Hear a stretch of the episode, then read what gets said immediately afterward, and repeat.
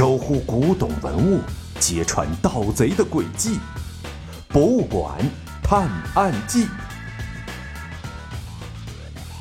第二十二集：神秘的私人海岛。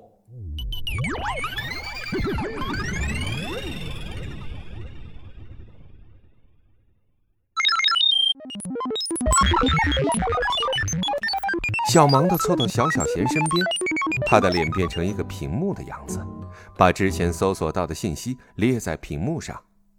根据法国警方公布的线索来看，这次机手盗窃案的作案方法和十年前的一个古董盗窃案子极为相似。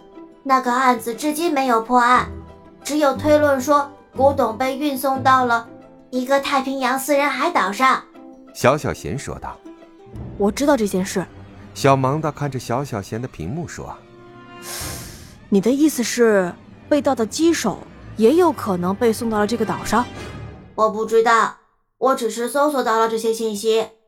小小贤说：“好吧，看来这个人工智能助手搜集信息的能力非常强大，但是做逻辑推理嘛，还是得靠神探小盲道。”我们的神探小盲道一屁股坐在柔软的沙发上，双手的大拇指分别摁在两边的太阳穴上，慢慢的闭上了眼睛，陷入了思考当中。过了好久，他终于睁开了眼睛。嗯，收拾一下，我们先去那个海岛。小盲道站起来对小小贤说：“为什么？难道不应该先去盗窃案的发生地法国吗？”小小贤问：“去海岛才是让鸡手回归祖国的最佳选择。”小盲道说：“为什么？”小小贤不明白的问道：“这个嘛，天机不可泄露。”小盲道一脸神秘兮兮的说：“你能猜到这个小盲道的葫芦里卖的到底是什么药吗？”小小贤和小盲道两个人又查了很多这个海岛的信息。根据情况准备好了必须的装备，然后就搭乘着潜水艇，悄悄地去往了那座私人海岛。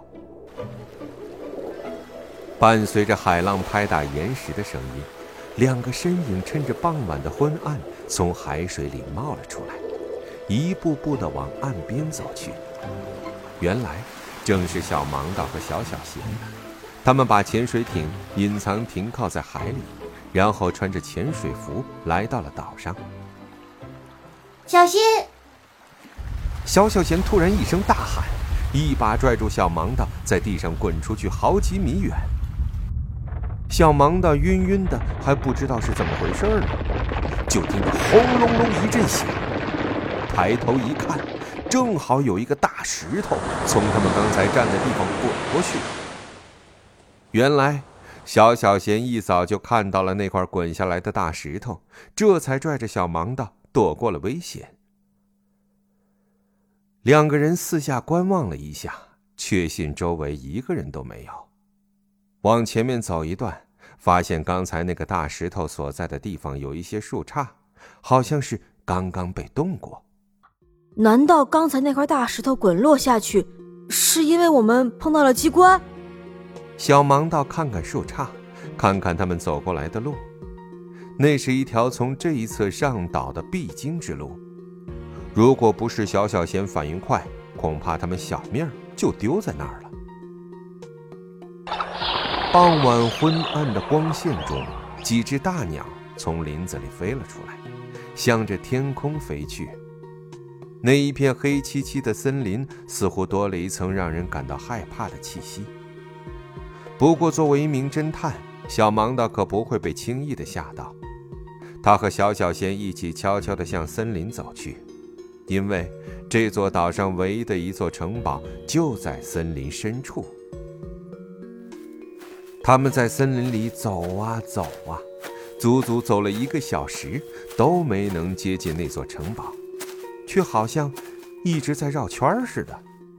小小贤，我怎么感觉……刚刚走过这里似的，小盲道注意到了不正常的地方。你的感觉没错，我们已经走过这里三次了。小小贤说：“唉，你怎么不早说呀！小盲的简直要晕倒了。嗯，你也没问我呀。小小贤一脸无辜的样子。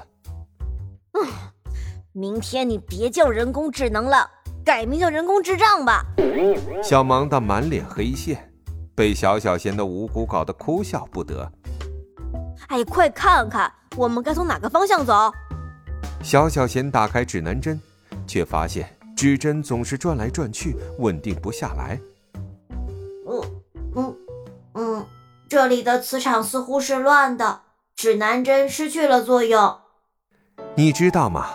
我们的地球就像是一个巨大的磁铁似的，是有磁性的。指南针也是有磁性的，就像把两个磁铁靠近的时候，会发生互相吸引或互相排斥的现象，所以指南针才会指南。磁场乱了，指南针也就不能指示方向了。可恶！